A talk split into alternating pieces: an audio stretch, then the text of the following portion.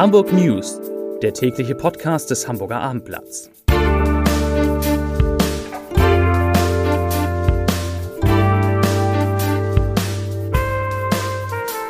Herzlich willkommen. Mein Name ist Lars Heider und heute geht es um die Auswirkungen der Ausgangssperre, die in Hamburg anscheinend zu, schon zu spüren sind. Weitere Themen. Lemonade kämpft in einem absurden Streit darum, nicht mehr Zucker in seine Limonaden machen zu müssen. Bobby Wood verlässt den HSV und heute Abend können Sie bei Hamburg Sportgala live und kostenlos dabei sein. Dazu gleich mehr. Zunächst aber wie immer die Top 3, die drei meistgelesenen Themen und Texte auf abendblatt.de. Auf Platz 3, absurder Zuckerstreit um Lemonade geht in die nächste Runde. Auf Platz 2, Meteorologe gibt erste Prognose für den Sommer im Norden ab. Und auf Platz 1, Tschentscher von Wirkung der Ausgangssperre überzeugt. Das waren die Top 3 auf abendblatt.de. Hamburg kann heute und bisher in dieser Woche als einziges Bundesland rückläufige Corona-Zahlen melden. Heute wurden 269 neue Infektionen registriert. Das sind 35 weniger als vor einer Woche. Somit sinkt der Inzidenzwert auf 140,9. Gestern waren es noch 142,7 Neuinfektionen je 100.000 Einwohner in den vergangenen sieben Tagen. Bürgermeister Peter Tschentscher sieht in diesen Zahlen auch einen Erfolg der Ausgangssperre, die ja seit Karfreitag gilt. Er sagt, ich zitiere, der Sinn dieser Maßnahme ist nicht, dass niemand mehr auf der Straße ist, sondern dass alle zu Hause bleiben. Wenn wir die einzigen sind, die jetzt rückläufige Zahlen haben, dann ist das ein Zeichen dafür, dass wir etwas richtig machen. Zitat Ende. Tschentscher ist von der Wirkung der Maßnahme sehr überzeugt und hofft, dass es so weitergeht. Und zugleich macht er heute klar, der Corona-Lockdown mit der nächtlichen Ausgangsbeschränkung in Hamburg wird über den 18. April hinaus verlängert. Ein Argument dafür gibt ihm auch eine aktuelle Polizeimeldung. Beamte haben am Montagabend eine illegale Party gesprengt. Gegen 18.50 Uhr hatten sie regen Betrieb in einem geschlossenen Lokal an der Lämmertwiete in Harburg festgestellt und klopften dann einfach mal an die Tür. Zehn Personen flohen daraufhin durch eine Hintertür, sechs konnte die Polizei festhalten. In der Gaststätte waren dann noch zwei weitere Männer anwesend, darunter der Betreiber des Lokals. Gegen alle Teilnehmer wird jetzt wegen des Verdachts des Verstoßes gegen die Corona-Eindämmungsverordnung ermittelt. Zudem haben die Beamten ein Strafverfahren wegen des Verdachts des illegalen Glücksspiels eingeleitet.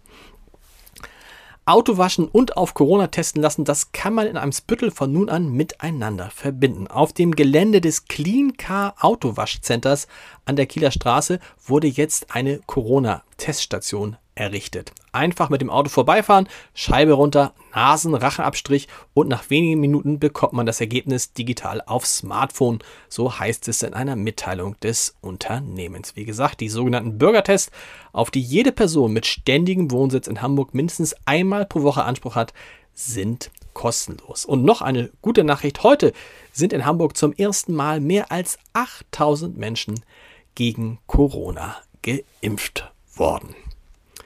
Zu, einen, zu den anderen wichtigen Meldungen des Tages jenseits der Pandemie. In der Hafen City hat, hat man heute einen grausigen Fund gemacht. Nach Angaben der Feuerwehr wurde am Vormittag bei Arbeiten nahe der Elbphilharmonie eine Wasserleiche entdeckt. Einsatzkräfte bargen die leblose Person, so hieß es in der Meldung der Feuerwehr. Nach Informationen des Abendblatts trieb die männliche Leiche unterhalb der Elbphilharmonie. Ein Kleinboot der Feuerwehr sicherte den Leichnam und brachte ihn zum Anleger Santor Höft in der Speicherstadt. Die Todesumstände sind noch nicht bekannt. Zum Sport. Bobby Wood ist in Hamburg Geschichte. Der Stürmer kehrt vorzeitig in seine Heimat, nämlich in die USA zurück und wechselt zu Real Salt Lake in die erste Liga erste amerikanische Liga, die MLS. Wood war 2016, oh, vor fünf Jahren, für 4 Millionen Euro von Union Berlin zum HSV gewechselt und auch nach dem Abstieg aus der ersten Bundesliga 2018 dort geblieben und er war einer der Großverdiener. Die Erwartungen in Hamburg konnte er nie erfüllen. In der laufenden Saison erzielte Wood in 16 Spielen gerade mal ein Tor. Das ist zu wenig für einen Stürmer. Zwei Tipps habe ich für den Feierabend. Und für Sie jetzt noch der erste Tipp ist ein Podcast-Tipp, wie immer in diesem Podcast. Und es geht um eine neue Folge von Entscheider treffen Heider. In dieser Folge habe ich mit Paul Bethke gesprochen. Paul Bethke ist der Gründer und Chef von Lemonade und in dieser Funktion kämpft er einen absurden Kampf gegen Verbraucherschützer und Lebensmittelbuchkommission. Lemonade wird nämlich vorgeworfen, zu wenig Zucker in seine Limonaden zu tun. Und äh, früher war es sogar so, dass man in Deutschland mindestens 7% Zucker auf 100 Milliliter Flüssigkeit in einer Limonade haben musste, um diese Limonade auch wirklich Limonade nennen zu können. Das ist jetzt nicht mehr so, aber der Streit, der Streit ist damit nicht zu Ende. Und die ganze Geschichte erzählt Lemonade-Erfinder Paul Bethke im Podcast äh, Entscheider treffen Heider zu finden unter www.abendblatt.de slash Entscheider. Und noch einen Tipp. Heute Abend werden Hamburgs Sportler des Jahres 2020 in den Kategorien weiblich, männlich und Team ausgezeichnet. Und wie es sich gehört, in diesen Zeiten passiert das natürlich digital. Aus dem Studio Neumann und Müller am Ankelmannsplatz werden Sie heute Abend Abendblatt-Redakteurin Vanessa Seifert und Abendblatt-Sportchef Alexander Laux begrüßen und durch die digitale Sportgala führen. Um 19 Uhr geht's los, live auf abendblatt.de. Und ich kann Ihnen sagen, da werden Sie einige sehr bekannte Sportler erleben. Und Hamburg Sportsenator Andi Grote, der ist auch dabei. Also vormerken, 19 bis 20 Uhr www.abendblatt.de, der Livestream zur Hamburger Sportgala. Viel Spaß damit und wir hören uns morgen wieder. Bis dahin, tschüss.